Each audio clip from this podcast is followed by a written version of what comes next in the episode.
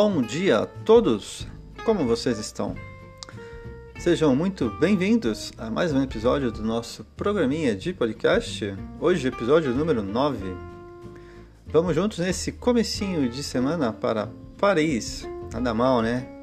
Paris é uma das cidades mais importantes do mundo por vários motivos. Sua história, seus pontos turísticos sempre entre os mais visitados do mundo, sua gastronomia e o estilo de vida parisiense são algumas das razões que atraem turistas do mundo inteiro.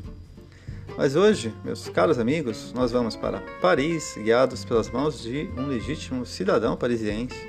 Ele nasceu e cresceu no 3e arrondissement.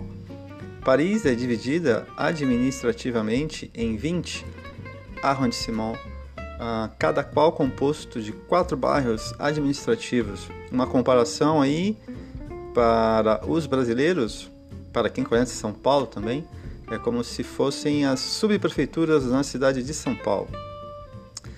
Nós trabalhamos juntos no ano passado ah, no navio Costa Fascinosa. Ele exerce a função de host, ah, isso quer dizer que ele é o responsável por todos os passageiros de língua francesa a bordo do navio. Muito bem, meus queridos amigos, agora eu vou falar um pouquinho para os ouvintes franceses e assim espero que todos possam acompanhar o nosso épisode de hoje. Bonjour à tous et bienvenue dans le neuvième épisode de On se regarde. C'est Christian ici.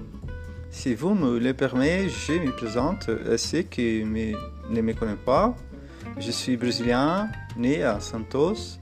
C'est une ville au bord de la mer, près de São Paulo. J'ai 40 ans et j'ai fait comme étude une licence 2 en gestion financière.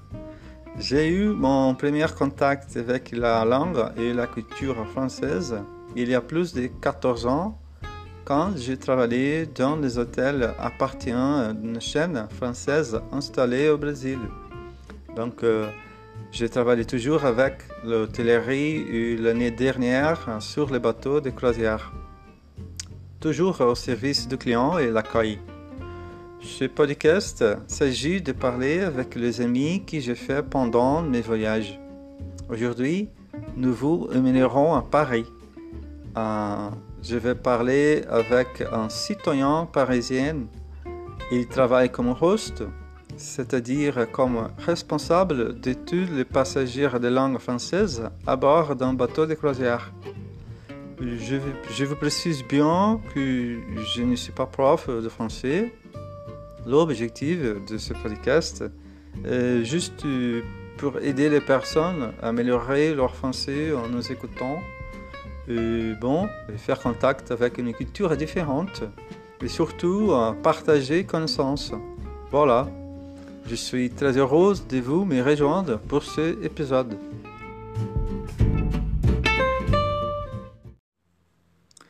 Estamos de volta. Bem, senhoras e senhores, o meu amigo de hoje, ele é francês, nasceu em Paris e trabalha em navios de cruzeiros há mais de quatro anos.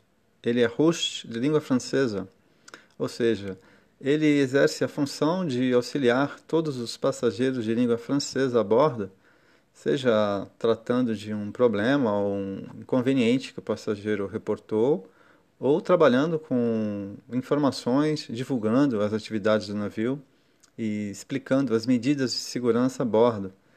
Uh, ele lida com as situações mais variadas que existem a bordo. Uh, se trata de um papel de extrema importância.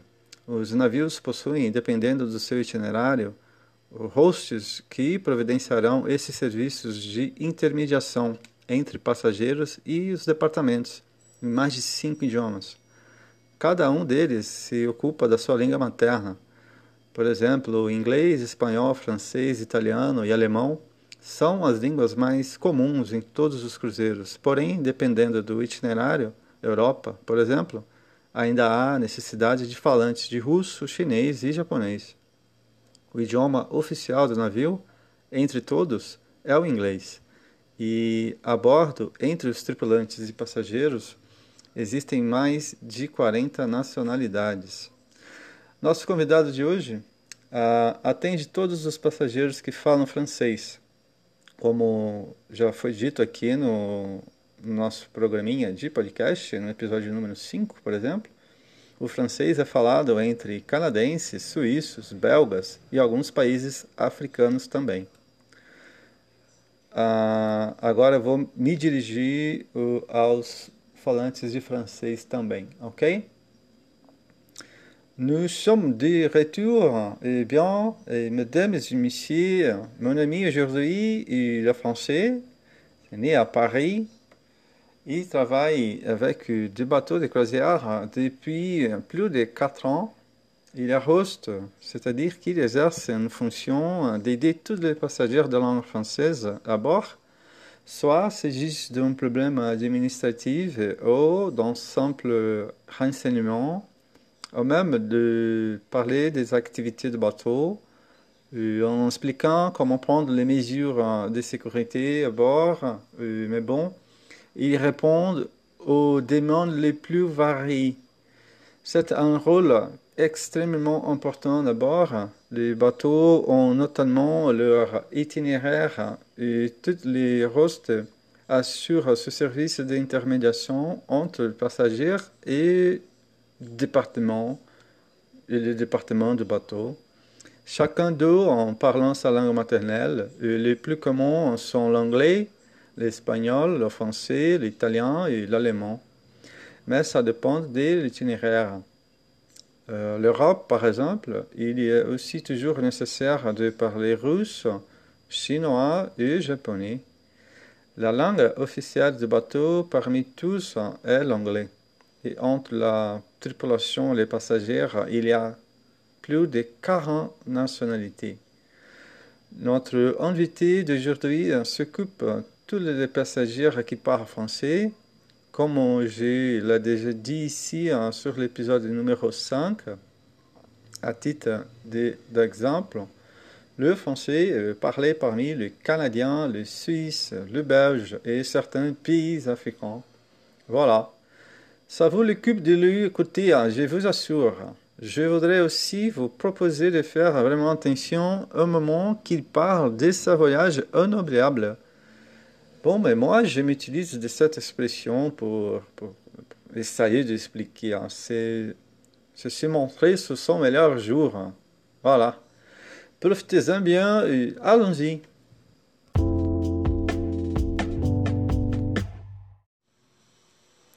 Alors, euh, nous avons le privilège de lui parler aujourd'hui. Euh, il va nous raconter un peu de sa vie.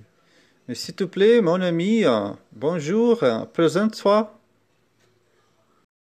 Salut mon ami, alors je m'appelle Adrien, j'ai 32 ans et j'habite à Paris, dans la capitale, en France. Alors, euh, je suis célibataire, donc je ne suis pas marié et je n'ai pas d'enfant. Oui, alors, raconte-nous euh, quel est ton premier souvenir d'enfance? La ville de Paris euh, avait-elle l'art de quoi Eh oui, je suis né à Paris et j'y ai pratiquement toujours vécu. Je vis avec mes parents et mon petit frère dans le sud de Paris, dans le 13e arrondissement.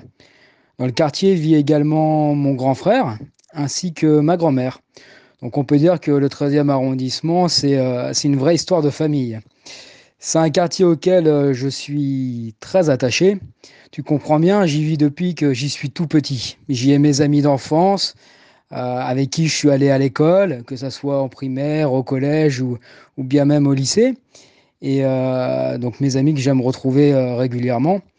C'est un quartier euh, qui est euh, dynamique, étudiant et qui est proche euh, du quartier chinois Shanaiton. D'ailleurs, depuis quelques années, l'arrondissement devient un lieu de référence en matière de, street art. On a des artistes internationaux qui viennent graffer et exposer leurs œuvres sur les murs des immeubles. Alors petit, j'allais à l'école primaire et au collège en bas de chez moi.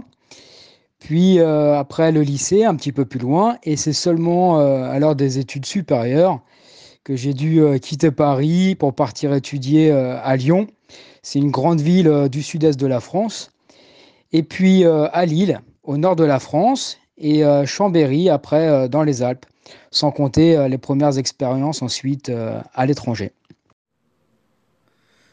Euh, bon, moi et Adrien, nous nous sommes rencontrés au Brésil l'année dernière sur le bateau Costa Fascinosa. Alors, euh, mon ami, euh, peux-tu nous raconter un peu de ton travail? Explique-nous qu'est-ce que tu fais dans ton métier? Eh oui, Cristiano, c'était déjà il y a un an, le temps passe très vite. Et effectivement, on s'est rencontrés sur un bateau de croisière, le Costa Fascinosa. Eh bien, justement, je travaillais à bord, donc euh, je travaille à bord des, euh, bateaux de croisière comme euh, représentant francophone pour les passagers de ma langue. Donc ça fait maintenant près de 4 ans que je travaille pour la compagnie.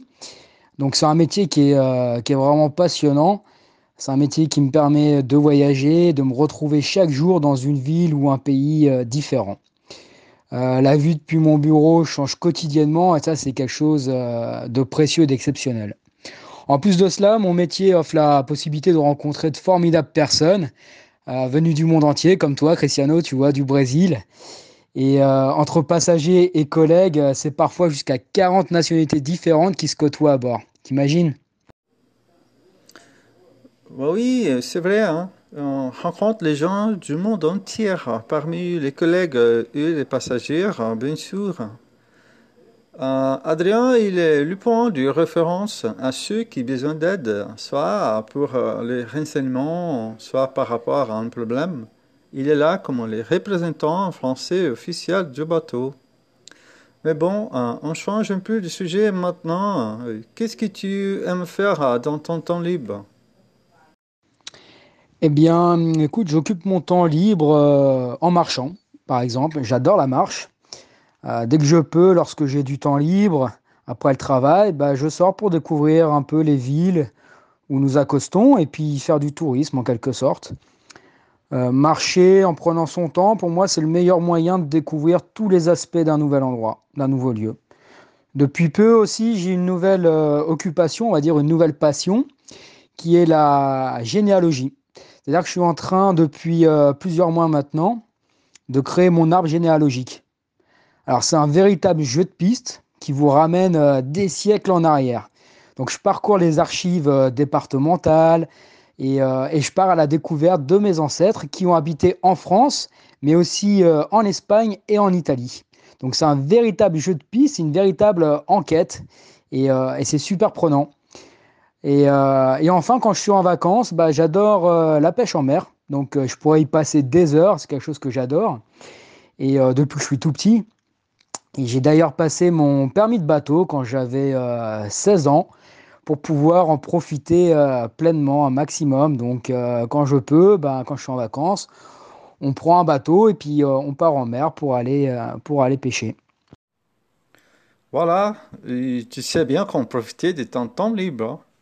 C'est vrai que je partage de ton avis et je suis tout à fait d'accord avec toi quand tu dis c'est en marchant qu'on va découvrir tous les aspects d'un nouvel endroit, d'un nouveau lieu. Mais alors, raconte-nous un voyage inoubliable que tu as fait.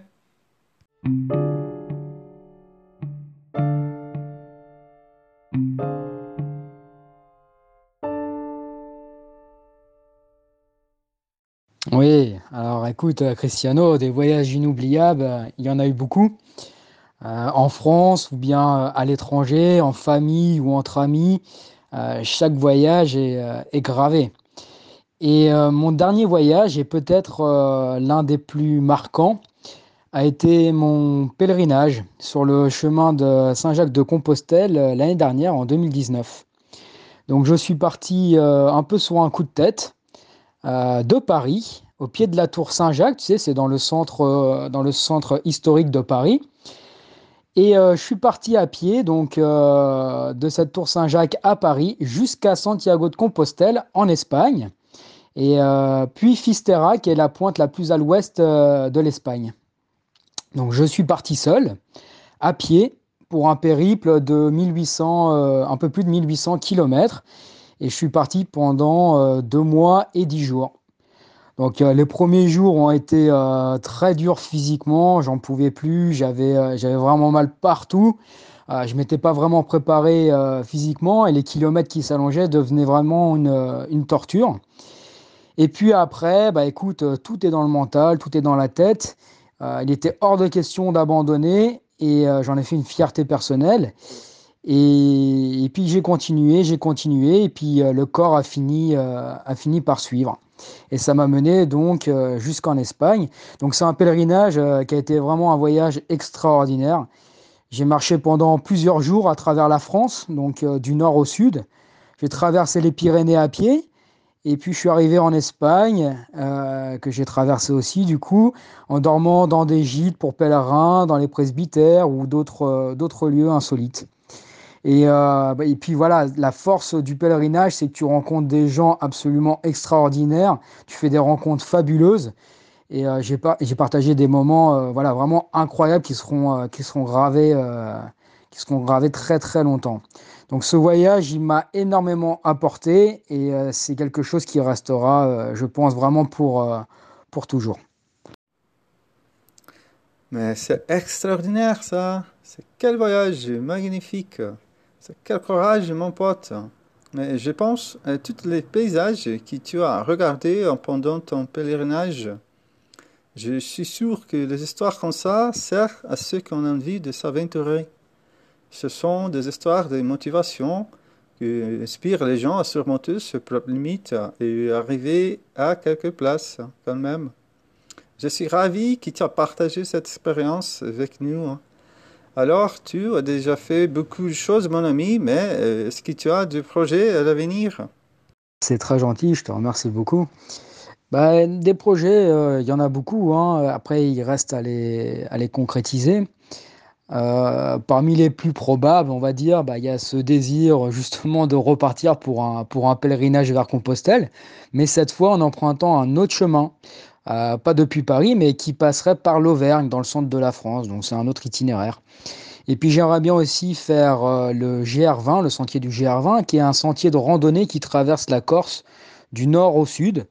Donc euh, classé parmi les plus difficiles de France. Et puis bon, bah toi, ça reste dans le domaine, on va dire, sportif, loisir. Après, professionnellement parlant, on va dire que j'aimerais à terme devenir mon propre patron, donc ouvrir mon propre business. Et la question, c'est de savoir où. Est-ce que je le ferai en France, en Espagne ou bien ailleurs? Bah, Écoute, euh, ça, l'avenir nous le dira, je ne sais pas encore. Bon, euh, il faut bien se préparer physiquement, mon pote. C'est une chose importante. Euh, alors, on va parler un peu des différents accents français, si tu veux. Hein. Et à ton avis, y a-t-il un accent typique de Paris? Quelque chose qui peut identifier un Parisien, quelque chose de caractéristique, caractéristique. Pardon, je suis quelqu'un qui bégaye un peu en français, hein, tu le sais. Caractéristique, mon pote. Caractéristique, c'est très bien. Écoute, tu le dis, euh, moi je trouve que tu le dis très bien, parce que c'est un mot qui n'est pas évident. Caractéristique. Eh bien, écoute, euh, à ma connaissance, euh, nous n'avons pas vraiment d'accent particulier à Paris. Certains disent toutefois qu'il existerait un accent qu'on appelle le titi parisien. Et sur mon lieu de travail, donc à bord des bateaux, on m'a souvent dit que j'avais un peu de, de cet accent. C'est un accent qui est un peu nonchalant.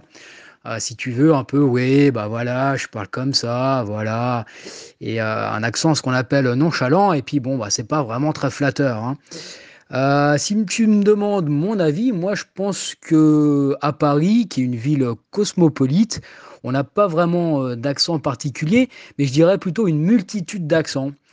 Et, euh, oui, parce que tu as beaucoup de gens qui viennent de toute la France et même du monde entier pour venir travailler ou bien même vivre à Paris. Et du coup, ça fait un lieu, une ville formidable de rencontres. Et puis tu as des gens voilà, qui viennent de partout, dont des accents très différents. Oui, alors, je peux te dire qu'à São Paulo, c'est un peu les mêmes choses. En fait, on a reçu une forte influence des Italiens, des Espagnols. Il y a un célèbre quartier japonais ici, euh, le rap qui se chante dans les banlieues, par exemple. Et bien, tout le monde qui sont venus s'installer à São Paulo et qui a adopté la ville comme le sien. Ça fait de São Paulo une ville tellement cosmopolite de l'Amérique du Sud. Hein. Euh, bref, mais c'est compliqué de trouver des accents de grande ville. Hein. Tu as raison. Euh, d'ailleurs, qu'est-ce que je ne dois pas manquer de voir en France, à ton avis? Bah écoute, Cristiano, t'es le bienvenu en France. Euh, la France est un formidable pays. On a des paysages super diversifiés. On a un peu de tout. On a les montagnes, on a la mer, la plage, les gorges pour faire du kayak et tout. Et disons que depuis petit, je passe mes vacances dans deux régions de France aux identités fortes. Tu as la Bretagne et la Corse. Donc tu peux aller profiter de l'air marin de la Bretagne une région à l'air vivifiant et au paysage granitique. Puis il existe en Bretagne une langue propre, une gastronomie, une identité propre qui lui offre, euh, pour le Parisien que je suis, un dépaysement euh, total. Et puis il y a la, Corse, donc c'est une petite île de la Méditerranée au-dessus de la Sardaigne et à l'ouest de la côte euh, italienne. Donc on peut dire que j'ai la Corse dans le sang puisque ma grand-mère est corse et j'y ai déjà fait mes, mes premiers pas.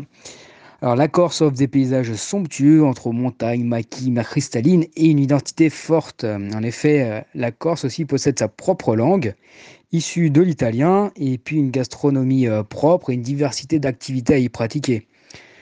Donc euh, pour des activités, des vacances nature, sportives ou détente, moi je te conseille la Corse, un petit lieu de paradis qu'il faut connaître.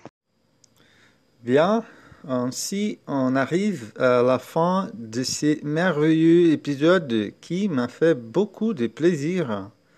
Mais avant de partir, je voudrais poser une dernière question de sens philosophique. Qu'est-ce que te rend heureux aujourd'hui?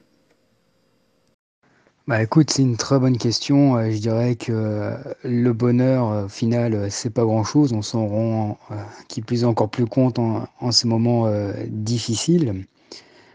c'est d'être avec ta famille et puis partager ces moments ensemble et puis pouvoir être libre de, de, de sortir, de, de voyager, tu vois, de découvrir un peu ton pays, la France, mais aussi le monde et découvrir d'autres gens, de découvrir d'autres cultures, d'autres personnes, euh, faire des rencontres euh, comme avec toi, tu vois, c'était une, rencontre magnifique. Et ben, j'espère pouvoir continuer euh, comme ça à l'avenir. C'est ça le bonheur.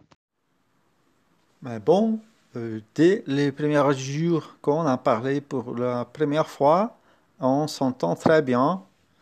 Je me souviens clairement, mon pote, le jour que j'ai été transféré du bateau tu étais là et comme toujours, hein, tu as été tellement gentil.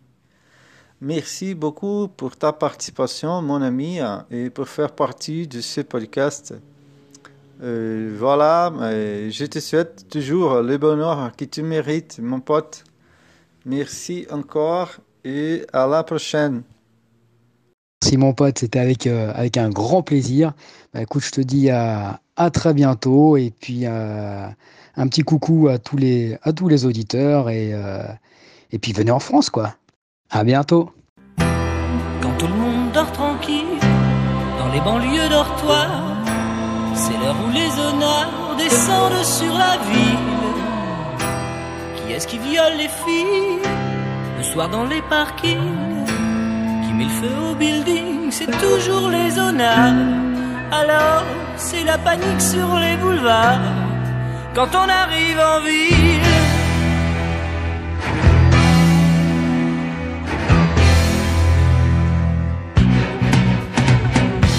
Quand on arrive en ville, tout le monde change de trottoir.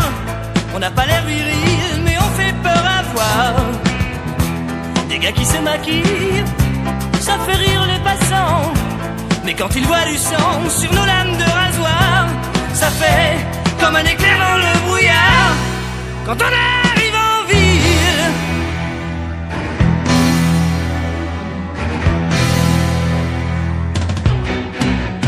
Nous, tout ce qu'on veut, c'est être heureux, être heureux avant d'être vieux. On n'a pas le temps d'attendre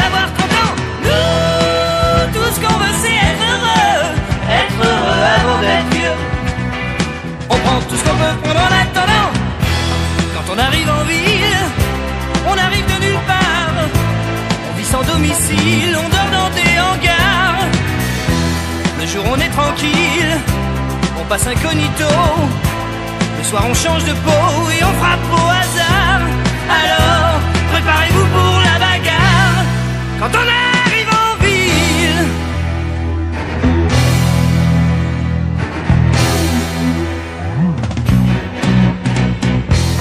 La ville souterraine est plongée dans le noir. Les gens qui s'y promènent ressortent sur tes brancards. On agit sans mobile, ça vous paraît bizarre. C'est peut-être qu'on est débile, c'est peut-être par désespoir. Du moins, c'est ce que disent les journaux du soir. Quand on arrive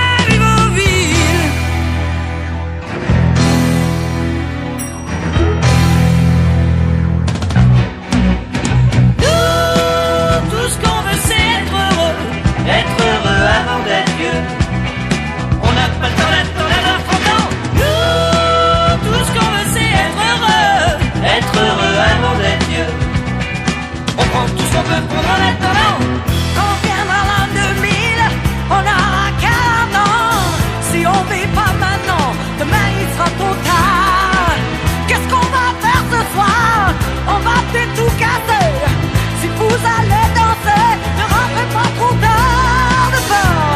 Égratigne vos jaguars. Préparez-vous pour la bagarre. C'est la fenêtre sur les boulevards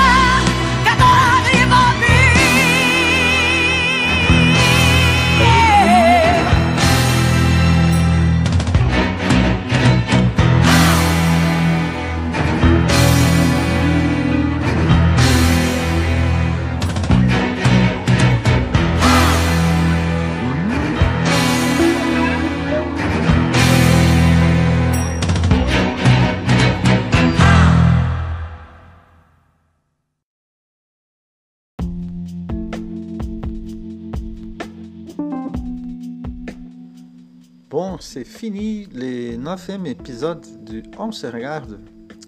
Alors, j'ai bien aimé cette émission, je suis très très content. En fait, Adrien est vraiment une personne incroyable. hein. Merci beaucoup à ceux qui nous ont écoutés. On se regarde est une chaîne où on va parler des différents sujets deux fois par semaine. Tout lundi et jeudi, on va publier du nouveau contenu sur notre chaîne. Vous pouvez l'écouter en forme de podcast sur six différentes plateformes. En espérant que ce contenu va vous plaire, abonnez-vous à notre chaîne. N'hésitez pas à nous contacter ou à nous laisser un commentaire. À la prochaine! Bem, pessoas, chegamos ao final do nono episódio do nosso programinha de podcast On Se Regarda. Não sei vocês, mas eu gostei muito desse programa, estou muito contente. De fato, o Adriano é um cara incrível. Obrigado a todos vocês que ouviram nosso podcast hoje. Chegamos aí ao episódio número 9. Hein? On Se Regarde é um canal onde nós vamos conversar com pessoas de diferentes países duas vezes por semana. E o objetivo é trocar experiências, compartilhar conhecimentos. Vocês podem ouvir aí o podcast em seis plataformas diferentes. Espero que vocês tenham gostado também. E uma última coisinha, não se esqueçam de assinarem, pessoal. Curtirem se gostaram, isso é de fato muito importante para a divulgação. E é isso, acenar. Ah, me escrevam aí, ó, não se acanhem de me contactar. Chame inbox no Face, no Instagram, no Twitter, se tem alguma sugestão, alguma coisa a dizer aí sobre se estão ou não gostando dos episódios, ok?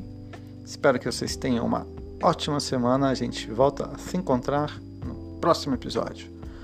Um abraço e tchau!